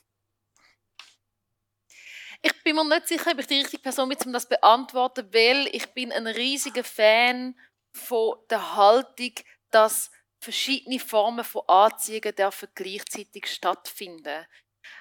Es darf in Freundschaften passieren, dass man sich zwischendurch zueinander hingezogen fühlt Und es ist nicht nötig für eine gesunde Freundschaft, zum immer punktgenau wissen, finde ich die Person hot, bin ich ein bisschen verknallt in sie, ist es ein Crush. Ähm, man kann auch eine gesunde Freundschaft führen, wenn so Sachen aufkommen. Ähm, die Frage ist mehr, macht es einem unglücklich, wenn die Wünsche nicht erfüllt werden? So. Ähm, ja, weil Crushen kann auch einfach sein, dass man den Crush mega genießt. Wenn aber das Crush ist, dass man sich eigentlich mehr wünscht von dieser Person und darum unglücklich ist in der Freundschaft, dann ist ein Unterschied wo man muss anschauen muss. So. Was ich übrigens nicht empfehlen kann, ist ein Crush auf jemanden, mit dem man befreundet ist und sich wünschen, dass ein Crush weggeht. Ich kann euch hiermit bestätigen, der Crush wird schlimmer. Macht das nicht. Akzeptiert den Crush und vibet damit. Funktioniert viel besser. Dann verschwindet er nämlich mit der Zeit auch wieder. Aber was machst du, wenn du als Person mehr willst als die andere Person und du willst aber die Freundschaft nicht aufs Spiel setzen? Oder gibt es da keine Lösung? Okay, bei mir gibt es ein Phänomen, das vielleicht nicht bei allen Leuten gleich ist. Aber wenn ich aus meinem ganzen, aus meinem tiefsten Inneren akzeptiere, dass Freundschaft die bessere Form ist zwischen diesem Mensch und mir, als irgendetwas Romantisches und oder Sexuelles, dann geht der Crush mit der Zeit weg weil ich so überzeugt bin davon, dass es gescheiter ist, um in der Freundschaft drin zu bleiben. Also wirklich enge Freundschaften von mir sind zwischendurch schon Crushes gewesen. Ich habe anerkannt, ich kann die Gefühle haben, aber ich möchte gar nicht etwas anderes wie Freundschaft. Und wenn es halt anders ist, dann befürchte ich, muss man es halt ansprechen. So. Und wenn man sexuell sich noch dazu angezogen fühlt, The pressure also, is on. eine von meinen engeren Freundinnen, ähm, wo ich die zum ersten Mal gesehen habe, gerade zack, hure Crush gehabt sie. Und wir haben das gesehen an einem queeren Anlass und haben miteinander geredet und so und wir haben wie so darüber geredet, hey, wir könnten da übermorgen an die Lesbenparty gehen, dann sind wir am also übernächsten Tag an die Lesbenparty zusammengegangen. Ähm, und ich habe wie nicht gecheckt, so, ist das jetzt ein, ist das ein Date oder fangen wir an Freundinnen werden? Ähm, und dann hat sie gefragt, ob ich mit ihr heimkomme. Und ich so, ja. Und auf dem ganzen Heimweg habe ich gedacht so, fuck, fuck, fuck, ich weiß immer noch nicht, hab's. Also weißt Und dann habe ich, äh, ähm, dann habe ich ganz elegant, ich habe sie wirklich, Alex, ich habe sie wirklich einfach gefragt, hey, komme ich jetzt eigentlich zu dir pennen oder komme ich zu dir pennen? So mit Augenbrauen auf und ab, so elegant, wie ich bin. Und sie so, ah nein, nur einfach zu mir pennen. Ähm, Und ich so, okay, cool. Freundschaft ist so schön. Just girls being pals. Ähm, und das ist etwa sieben Jahre her und es ist, es ist eine mega schöne Freundschaft und wir haben nie etwas miteinander gehabt und lachen heute über, über diese Szene. Wir haben im Nachhinein herausgefunden, dass sie auch mal einen Crush hatte über, ähm, auf mich, aber einfach zu einem anderen Zeitpunkt. wir sind aber beide davon überzeugt, dass das schon gut ist so. Wir sind beide davon überzeugt, dass unsere Freundschaft die Form ist, wo wir uns füreinander wünschen. Bist du dir sicher? Weil ich würde jetzt, ich würde jetzt ganz kritisch sagen, ihr habt es nie probiert und vor was habt ihr Angst? Nein, wir haben nicht, nein, nein, nein, nein, nein, nein. es ist nicht, bei gewissen Leuten weiß man einfach, die Liebesbeziehung wäre nicht die das Format, das bei uns würde stimmen, sondern wir würden irgendwann auseinander, wir würden und dann ist ja das Risiko da, dass es der Freundschaft wehtut, oder? Drum, nein, wir haben zum Beispiel sie und ich, wir haben sehr unterschiedliche ähm, Präferenzen, was äh, die Beziehungsform angeht. Und das haben wir einfach, das Risiko haben wir nicht eingehen, dass wir dann eine Beziehung eingehen und es unserer Freundschaft schadet. Und wir sind eigentlich, also ja. Wir sind beide glücklich, so wie es rausgekommen ist. Das Verhör ist beendet. oh, eine ganz lange Frage von, von Anonym. Okay. Oh. Ah, ja. Mir fällt es schwer, mich auf ein Kennenlernen einzulassen, wenn die andere Person etwas Festes eher ausschließt. Für mich ist es zu früh zu definieren, was sich entwickeln könnte. Die andere Person macht es so halb. Macht es so halb. Was würdet ihr machen? Also Situation, jemand ist jemand am Kennenlernen und die andere Person schließt etwas Festes eher aus und der Mensch aber sagt, für mich ist es wie zu früh, um, sich, um das zu definieren. Und die andere Person definiert es ja schon so halb, nämlich es kann nichts Festes daraus werden. Also ich empfehle euch die drei Monatsregel. Und die geht so. Jede Person bei mir, und das ist aus meiner Singlezeit, kommt die Chance über von drei Monaten. Und ich finde, während drei Monaten kann alles passieren. Man kann miteinander schlafen, man kann nicht miteinander schlafen, man kann sich küssen, man kann nicht küssen, man kann mal sich viel melden, man kann sich wenig melden. Es ist alles erlaubt und man muss sich überhaupt nicht festlegen. Aber ich habe mal so eine Situation gehabt, wo ich einen Typ super, super gefunden habe. Ich habe mega schlau, intelligent und ich habe gefunden, mit ihm komme ich zusammen. Das ist Boyfriend Material. Und er ist auch so gewesen, ja, ich weiß nicht und ich habe da noch jemand anders, aber das ist nicht und du bist immer so schnell ja, und ich bin unsicher und das akzeptiere ich alles drei Monate. Und nach drei Monaten finde ich, sollte man wissen, in welche Richtung das es geht. Man muss mich nicht heiraten. Nach drei Monaten. Aber man darf die mittlerweile. Man darf.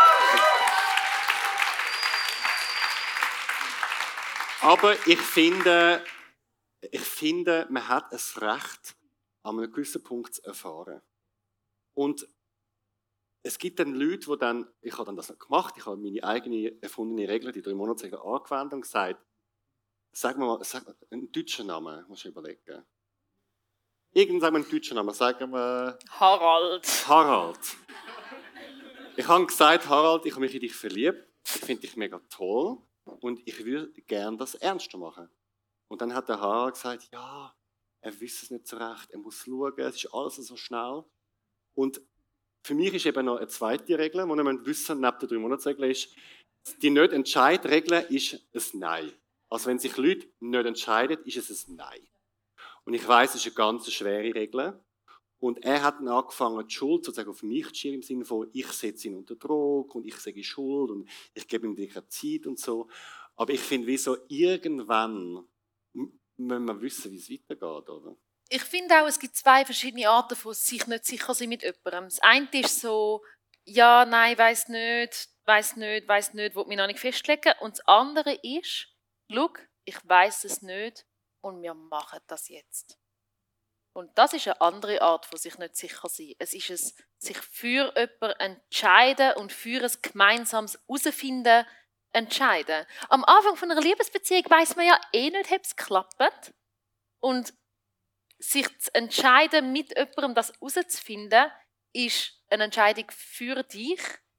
Und zu sagen, ja, weiß nicht, gib mir noch ein bisschen Zeit, gib mir noch ein bisschen Zeit, gib mir noch ein bisschen Zeit, du weißt nicht, ist einfach Tick bequemer, wie es zu probieren. Ich habe mal einen mega guten SF-Podcast gelesen. Ich weiß nicht mehr genau, wie der Titel war, aber ich glaube, er geheißen, Ich liebe deinen Mann oder so.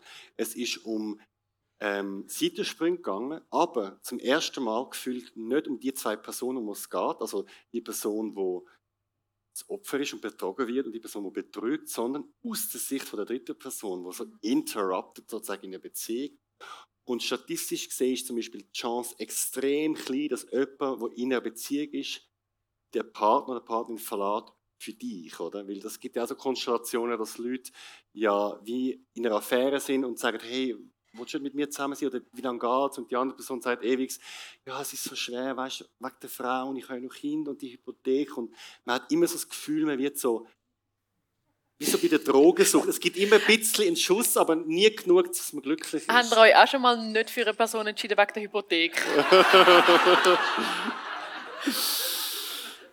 Was haltest du von dieser Monatsregel? Findest du es eine, doofe Regel, weil es, es eine Sache auch einschränkt und die Leute unter es ist wie eine Zeitbombe, wo du sagst, klick und nach drei Monaten explodiert sie, oder hat es einen Sinn? Also, ich stelle mir die Frage, tust du das auch der anderen Person kommunizieren?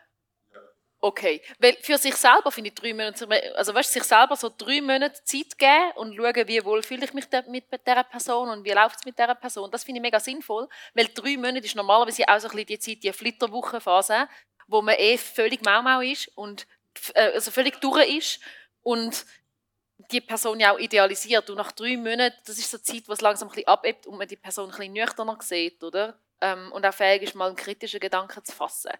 Darum finde ich das schon auch sinnvoll. Ich wollte noch etwas zu dieser Geschichte hinzufügen, was ich noch spannend finde. Weil ich habe das Gefühl, bei dieser Person, ich behaupte jetzt mal etwas, ich habe das Gefühl, die Person weiß, dass es nicht funktionieren wird, aber hofft noch ganz fest.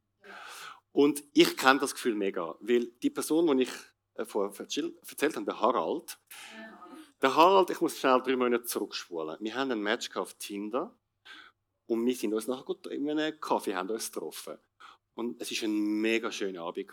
Von meiner Güte ist das ein gutes Date. Es war eine Cocktailbar, wir haben gut geredet und alles super.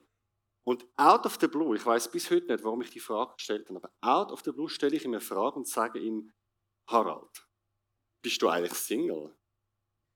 Und seine Antwort ist, ich versuche gerade mit jemand anderem zusammenzukommen. Und dann bin ich so kurz in mich inne und ich bin aber mega klar in dem Moment. Dann habe ich gesagt, okay, was machen wir da? Also, ist das nicht ein Date? Es ist ein Tinder-Match. Also, ist das nicht ein Date? Und dann schiebt er nach und sagt, ja, aber ich weiß, dass es mit ihm nicht funktionieren wird. Oh, Harald. Und mein naive Ich sagt, ah ja gut, dann probieren wir doch das jetzt drei Monate ja. lang. Also ich habe dann nachher mich drei Monate auf das eingeladen. Und mein Gefühl sagt mir, ich wollte jetzt nicht, ich weiß nicht, wer das geschrieben hat oder so, die hockt irgendwo da, die Person, aber ich habe, mein Gefühl sagt mir, die Person hat also einen Grund, warum es nicht funktioniert. Und offenbar, es steht im Kärtchen, sie sagt, die andere Person sagt, ich möchte mich nicht binden. Vielleicht ist das schon die Antwort. Es tut mir mega leid, aber ich glaube, das ist schon die Antwort. Und ja. Und, und wieder... du drei Monate warten und dann abschiessen. ah. Ich will etwas sagen. Ja. Also, und ich möchte mich da gerne wiederholen. Jeder Mensch hat eine Person oder Personen verdient, wo sich sicher sind mit ihm. Oh, jetzt werden wir politisch und ein bisschen kritisch. Ich weiß, ich habe das Gefühl, du magst die Frage nicht, aber ich stelle sie. Was nervt euch an der LGBTQ-Szene? Ah, okay, fair. Ich habe gemeint, mir wieder vorgeworfen, dass ich unkritisch linke Positionen übernehme. Mag ich sie beantworten? Was nervt dich an der LGBTQ-Szene? Der eine Szene, wo alle angehören. Ah, der eine Szene. Ähm. Mich nervt es immer dann, wenn queere Personen die Haltung übernehmen, dass wir alle müssen anstreben zum normal sein. Und wenn sie dann den Leuten, die von der Norm abweichen, vorwerfen, dass sie ein schlechtes Licht werfen auf die Community. Das heißt nicht, dass es mich nervt, wenn Leute der Normalität entsprechen und den Normen. Das ist ihre Freiheit und ich kämpfe dafür, dass es ihre Entscheidungsfreiheit ist. Sondern wenn Leute so Sachen sagen wie äh, ich bin ja selber auch gay, aber die Schwulen, die dann so halb Nacht auf diesen Trucks tanzen, an der Pride, also so bin ich nicht. So das. Oder sagst du schon auch Frauen? Aber wenn du die Frauen siehst und dann kommt etwas mega Abschätziges gegenüber maskulinen Frauen oder gegenüber dicken Frauen oder einfach irgendetwas mega daneben, das nervt mich. Und was nervt dich? Ähm, mich nervt das Gleiche. Ich äh, wollte noch hinzufügen, ähm, wenn Leute sagen, aus der Szene, aus der Community, Szene will ich auch so ein lustiges Wort, aber aus der Community, ähm, ich zitiere, wir müssen aufpassen, was wir alles fordern. Das ist langsam zu viel.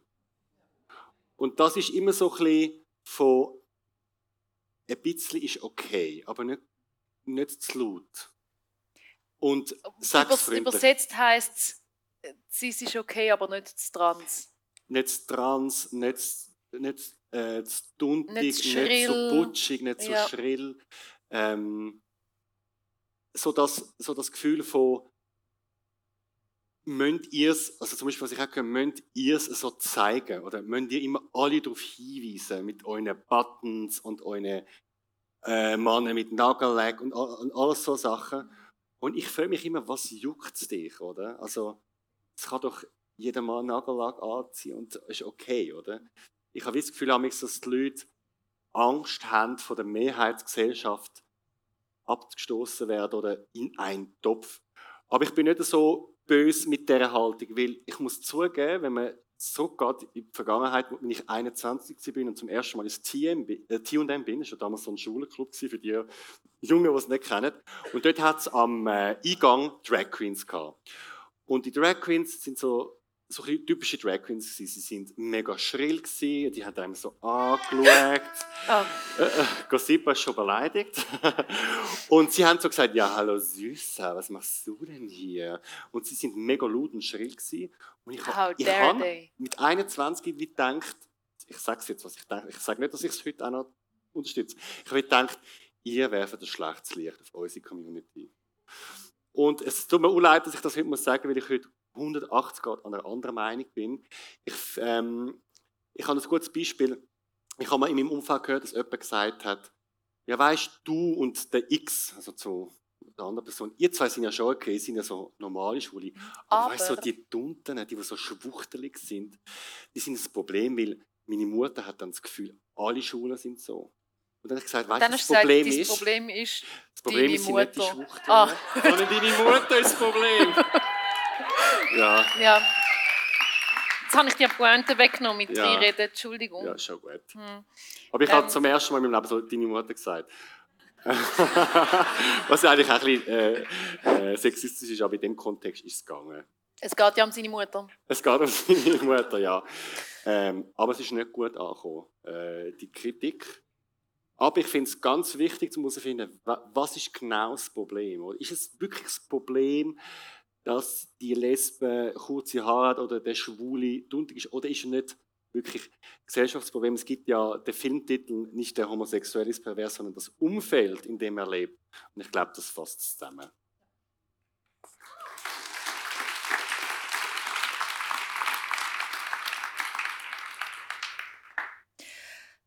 An welchem Punkt findet ihr Allies, also Verbündete, unabbracht? Oder sind ja immer nur hure happy, dass es sie gibt? Uh, okay. Was du zuerst? Also, Allies ist das Wort für Verbündete und Verbündete ist das Wort für Leute, die nicht queer sind und unsere Community unterstützen. Und ich glaube, grundsätzlich kann man gar nicht immer so deutlich unterscheiden zwischen Verbündeten und queeren Menschen, weil viele von uns haben als Verbündete angefangen. und wenn wir einfach sagen, nein, Verbündete sind da nicht erwünscht, dann nehmen wir auch vielen Leuten die Möglichkeit zu spüren, gehöre ich da dazu oder unterstütze ich es einfach. Ähm, und ich finde es mega wichtig, dass Verbündete an allen Orten ähm, willkommen sind, wo sie halt tatsächlich einen queeren Mensch unterstützen, wo wo es alleine hingehen zum Beispiel bei einer, Rechtsbe bei einer Transrechtsberatung oder von mir aus auch mal an einer, an einer queeren Party oder an einem Treffpunkt. Solange es queere Leute unterstützt, fair. Ähm, und an einer Pride sowieso, da braucht es alle. Die Frage ist, also ja. ja. Das ist noch witzig, weil die Frage, ich höre noch oft Frage, ähm, oder Queers, die sich Nerven ist das falsche Wort, aber wo findet, wieso Pride ist nur für die Queers, oder? Und das stört mich mega, weil du kannst die Grenze nicht so genau ziehen. Und vielleicht bist du allein und merkst, das ist meine Familie. Und die Leute würden mir ausschließen, wenn wir sagen, nur wenn du dich zuerst 100% queer outest, erst dann darfst du Pride kommen. Aber ich wollte noch die Frage beantworten. Es gibt so eine ganz unangenehme Form von Ally, ist, wenn sie so überkompensiert, wenn sie dich treffen. Also wenn, wenn sie merken im Dialog, dass du mit einem Mann zusammen bist oder so, wenn sie sagt, ah, so herzig und die Schwulen und die sind immer so herzig und sie sind immer so freundlich und die sind immer so gut angezogen, die Schwulen. Und die hübschesten Männer sind die Schwulen. Queen ist, ist so eine so, gute Band. Ich habe einfach auch Orange is the New Black gesehen. Ja. Und ich habe überhaupt nichts gegen Schwule und ich finde, sie sind so bunt und so divers. Da denke ich, ich bin dann so gefangen zwischen dem unangenehmen Gefühl, aber lieber so eine Person als eine ganz schlimme homo-transfeindliche Person. Ja gut, Messlatte ist tief. Messlatte ist tief. Aber ich bin dann so ein bisschen gefangen in meinem, ich weiß dann nicht, was sagen. Ich tue dann das einfach meistens einfach so, ah ja, okay, und so, schnell das Thema shiften. Ich finde die Frage, wann das Verbündete, also wo das Verbündete angebracht sind und wo nicht, auch interessant auf Ausgang bezogen. Weil manchmal stellen mir Leute die Frage, so ein bisschen mit, mit der Haltung, ist unser Ziel nicht einfach queer-freundlicher Ausgang und alle können kommen. Und ich finde so, ja, eh, im Allgemeinen, aber ich finde es sehr schön, dass es queeren Ausgang gibt, wo ich hingehe und alles ist voll mit queeren Leuten. Weil ich liebe es, zum mal nicht in der Minderheit zu sein. Und das ist ein schönes, verbindendes Gefühl. Und ich möchte das nicht missen. Ich möchte, dass ich an allen anderen Art akzeptiert bin als queere Person. Ja, und dort sind Verbündete wichtig. Das heißt nicht, dass jede Party einfach eine Party für alle muss sein mit einem Haufen Verbündeten, sondern ich finde, es gibt queere Partys, wo Verbündete ja einfach mal finden können gut, gibt es das, viel Spaß, lütst mir an, wenn Safety Hype ist. Es gibt noch einen Punkt, wo ich bis heute nicht weiß, was die Antwort ist, ist, grundsätzlich finde ich, sollten ja auch queere Räume offen sein und Allies dürfen kommen und sie sollen mit uns sein. Aber wenn ich Single bin und im Ausgang ja. und ich einfach nicht mehr sicher sein kann, ja. dass alle schwul sind oder bi, ja. was soll ich machen? Weil Brühle. irgendwann kommt dann so der Punkt, ah, ich bin da mit meiner Freundin, weil ihre beste Kollegin ist schwul und jetzt sind wir da. Ist ja. ein bisschen genau. Didit. Ja. Ah, okay, ja. Cool, mega cool. Danke für eure Unterstützung. So, ah, es, es war früher noch einfach, gewesen, wo die Heteros nicht haben, weil in unsere Räume reinkommen. Ja, voll. Ja, voll. so, also. Mögen ihr noch? Okay. Eine Frage, die auch von TikTok kommen Alex, er ist eine 10, wohnt aber immer noch bei Mama. Schreibt Alison.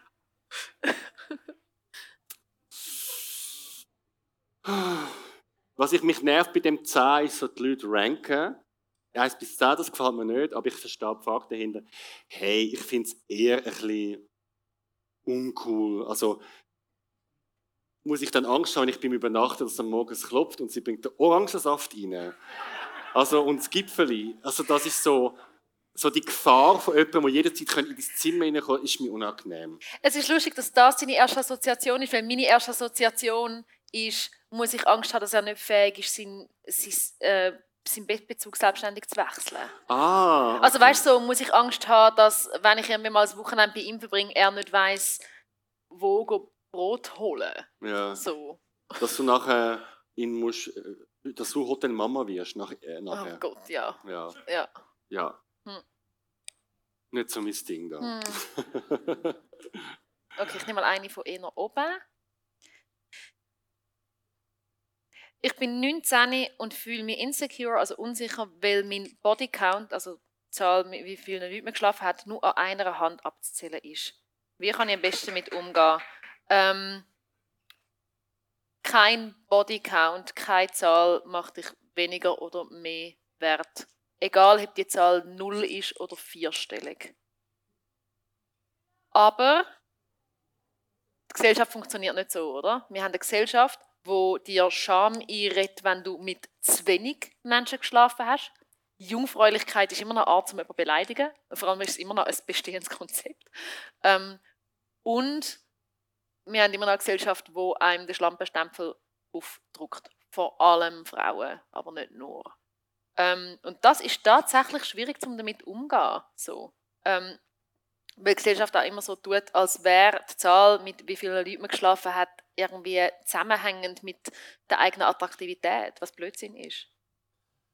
Ja, und ich hatte zum Beispiel eine Phase, du willst jetzt sagen Schlampenphase gehabt, ich hatte eine Schlampenphase gehabt, wo ich so ein bisschen unzufrieden war mit mir selber und ich habe das weiß ich jetzt im Nachhinein, so ein bisschen Anerkennung erwünscht, äh, gewünscht und ein bisschen Aufregung in meinem Leben und so. Und ich habe mit sehr vielen Leuten in dieser Zeit geschlafen und ich will sagen, von fünf Mal hätte ich es viermal nicht machen so. Also von dem her... Ich glaube, ja, und, und bei mir ist also bei mir ist es zum Beispiel umgekehrt gewesen. Meine Schlampenphase war, dass ich mega fest mich selber abgefeiert habe und Leute eingeladen habe, mit mir zusammen zu feiern, quasi. und darum, die Zahl die sagt, die sagt genau etwas aus. Sie sagt aus, mit wie vielen Leuten du geschlafen hast. Nächste Frage von Edi. Was haben eure Deine Podcasts bewirkt? Was waren die besten Reaktionen? Ähm, ich glaube, was das schönste Kompliment ist, das ich immer wieder, immer wieder höre, ist, dass die Leute sagen, hey, ich habe schon gedacht, ich wüsste viel über unsere Community. Aber ich bin erstaunt, was es alles für Facetten gibt. Wir haben jetzt bald die hundertste Folge und es sind über, glaube 130 Gäste, wo alle sich unterscheiden, weil wir haben mal abgesetzt von unserer Rubrik fast keine Sachen doppelt, oder? Also von dem her, wir haben Regenbogenfamilien, wir haben Kinder aus Regenbogenfamilien, wir haben bisexuelle Frauen, wir haben bisexuelle Männer, wir haben non-binäre Personen, wir haben so viele Sachen schon durchgenommen und das ist das Schönste. Und das schönste Kompliment, das ich je bekommen habe, und das berührt mich wie bis heute, wo jemand geschrieben hat, dass sie ähm, viel ähm, Panikattacken hat und immer den Podcast los, ähm, um sich zu beruhigen. Und das ist sozusagen die schönste Reaktion, die ich je gehört habe. Oh. Das ist mega schön. Ja.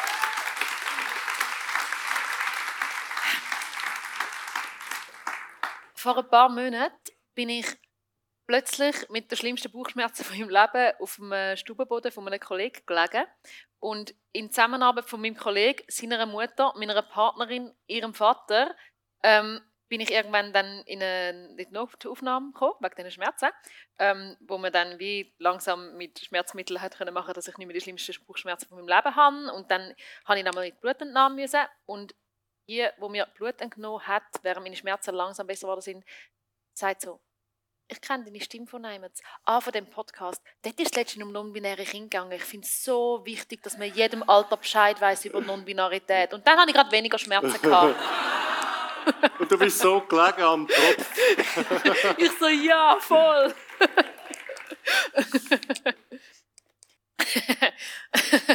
Mit wem wollt ihr mal im Lift stecken bleiben? das ist lustig, dass die Frage an Pers äh, zwei Personen zu stellen, die beide eine Angststörung haben. die Antwort ist mit niemandem. Wobei ich habe keine Platzangst, das ist wirklich das Lässige. Also, der Rest ist nicht lässig, aber das, das ist, das ist nicht ja, der Lift okay. zum Glück. Okay. Ähm, hey, darf ich etwas sagen? Ich habe ja einen Freund. Ah. Wenn ich Single wäre, dann wünschte ich mir, dass ich mit dem Jake Gyllenhaal stecken bleibe im Lift. Weil seit Bro Brokeback Mountain ist wie so...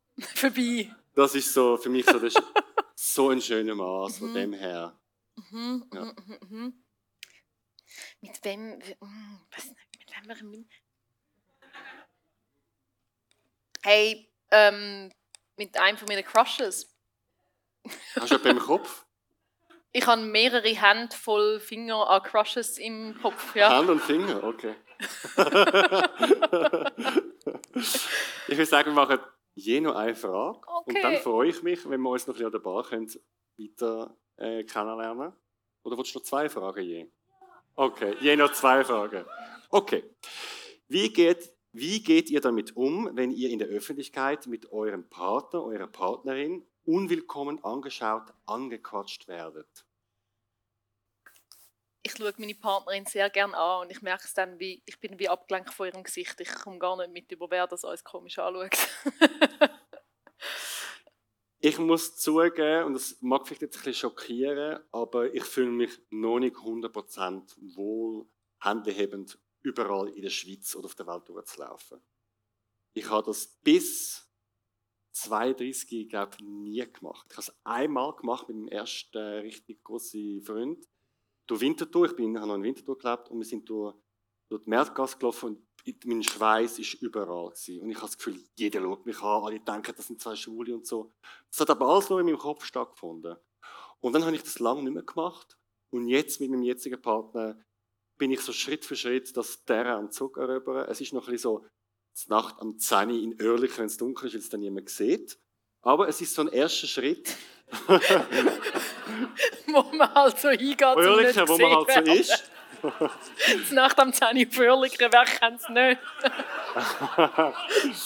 es ist noch ein bisschen Dunkelheit und ein Gebiet, wo halt Leute nicht wohnen. Oder? Es wohnt irgendwie niemand in Oerlikon. Man schafft in Oerlikon. Können bitte alle Leute, die in Oerlikon wohnen oder schon mal gewohnt haben, die Hand aufheben? Oh, sorry. Danke. ja. ja. Also ich kann es noch nicht so sagen, weil ich das Gefühl nicht kenne und das ja. erst im Kennenlernen bin. Ja. Was denkst du, denken Menschen von dir, was aber gar nicht stimmt? Ui, ui. Ich habe eben ein anderes Gefühl. Ich habe das Gefühl, dass die Leute mich meistens zu 90 Prozent richtig einschätzen. Weil die meisten Leute sagen doch, ich bin ganz anders oder ich höre das noch viel oder das stimmt gar nicht und eigentlich bin ich so und so. Und dann tun sie nur so positive Sachen aufzählen oder Sachen, die sie gerne wären. Und bei mir ist so, ich anerkenne auch die negativen Sachen, die ich über mich höre. Zum Beispiel, ich bin extrem ungeschickt, ich bin nervig, ich bin ungeduldig. Also es gibt wenig Sachen, wo ich finde, das, das müssen alle wissen und das stimmt überhaupt nicht so. Ähm, was aber vielleicht die Leute nicht wissen, ist, dass ich glaube, ähm, vielleicht so ein bisschen politischer und interessierter bin, als ich vielleicht als die Produkte, die ich herstelle. Also ich, ich mache einen Plauder-Podcast, kann man böse sagen. Ich arbeite 40% beim Blick, hat jetzt auch nicht das beste Image. Ich arbeite bei, bei einer Reality-Show, bei einer Dating-Show. Also viele Leute haben das Gefühl, einfache Leute einfache Sachen produzieren. Vielleicht bilde ich mir, vielleicht, sorry, vielleicht bilde ich mir, vielleicht bilde ich, vielleicht bilde ich mir das auch noch ein, dass Leute das denken. Aber mein Eindruck ist auch, dass Leute aufgrund von dem, was ich mache, aufschliessen, dass das auch ist. Dabei finde ich Politik mega interessant. Ich lese Bücher dazu, ich höre Podcasts dazu. Aber meine Arbeit ist jetzt nicht mega krass politisch. Das würde ich jetzt so sagen. Ich hatte dich, glaube diesbezüglich auch unterschätzt am Anfang. Das ist oh. vielleicht mein queere Geheimnis. Das habe ich nicht gewusst. Ja, ich glaube, ich hatte dich dort unterschätzt. Was hast du dann gedacht? Ich habe gedacht, einfache Leute machen einfache Sachen. Aber ja, ich bin zum Glück falsch gelegen. Das ja. finde ich sehr schön. okay. Es gibt einen Spruch in der Unterhaltung, wo man sagt, das Einfache ist das Schwierigere. Und ich glaube, man hat das Gefühl, wenn man so ganz komplizierte, spezielle Sachen macht mit vielen Fremdwörtern und langen Sätzen und so, ist so bisschen, dann ist es gut, oder? Aber zum Beispiel Sachen ihrer Komplexität zu verstehen und dann zu vereinfachen, das finde ich ist ein mega Prozess. Ja. Oh, danke. Also, Oh, das ist noch eine schöne Frage. Wie nehmt ihr eurem Partner oder eurer Partnerin den Stress? Willst du es beantworten? Florina, wie nehme ich, wie nehme ich dir den Stress? Oder bist du der Stress? Nein, nein. Mit Massage. Mit Massage. Sie wirft die Hand in die Luft. Ich weiß nicht. Äh, Sport, mit Sport. Was hat sie gesagt? Sport. Du weißt es nicht, du fragst sie. Ja, wenn sie schon mal da ist. Weiß nicht. Massage und Sport. Massage und Sport.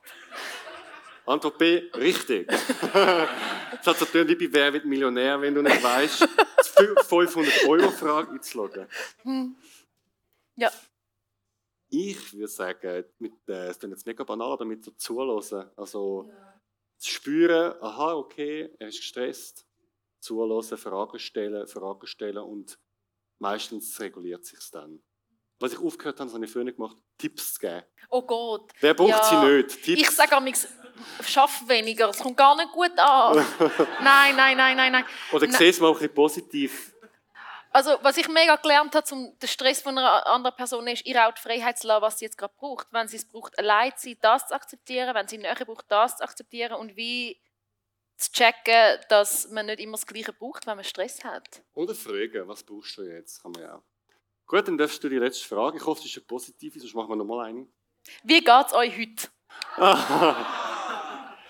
hey, mir geht es auch gut. Ich finde es irgendwie auch schön. Ähm, wir kennen ja uns alle nicht. Ich, ich nehme an, dass ihr vielfach einfach zuhört und so und jetzt einfach so physisch kommen. Wir, wir sehen ja ein bisschen, aus welchen Postleitzahlen die Gäste kommen. Und sie kommen aus dem Aargau, aus Luzern, aus Basel und St. Gallen. Jetzt ganz ehrlich, sind wir, wie viele Leute ich schon etwas gehabt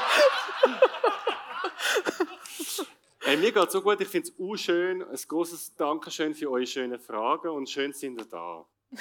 Applaus für euch. Applaus für euch.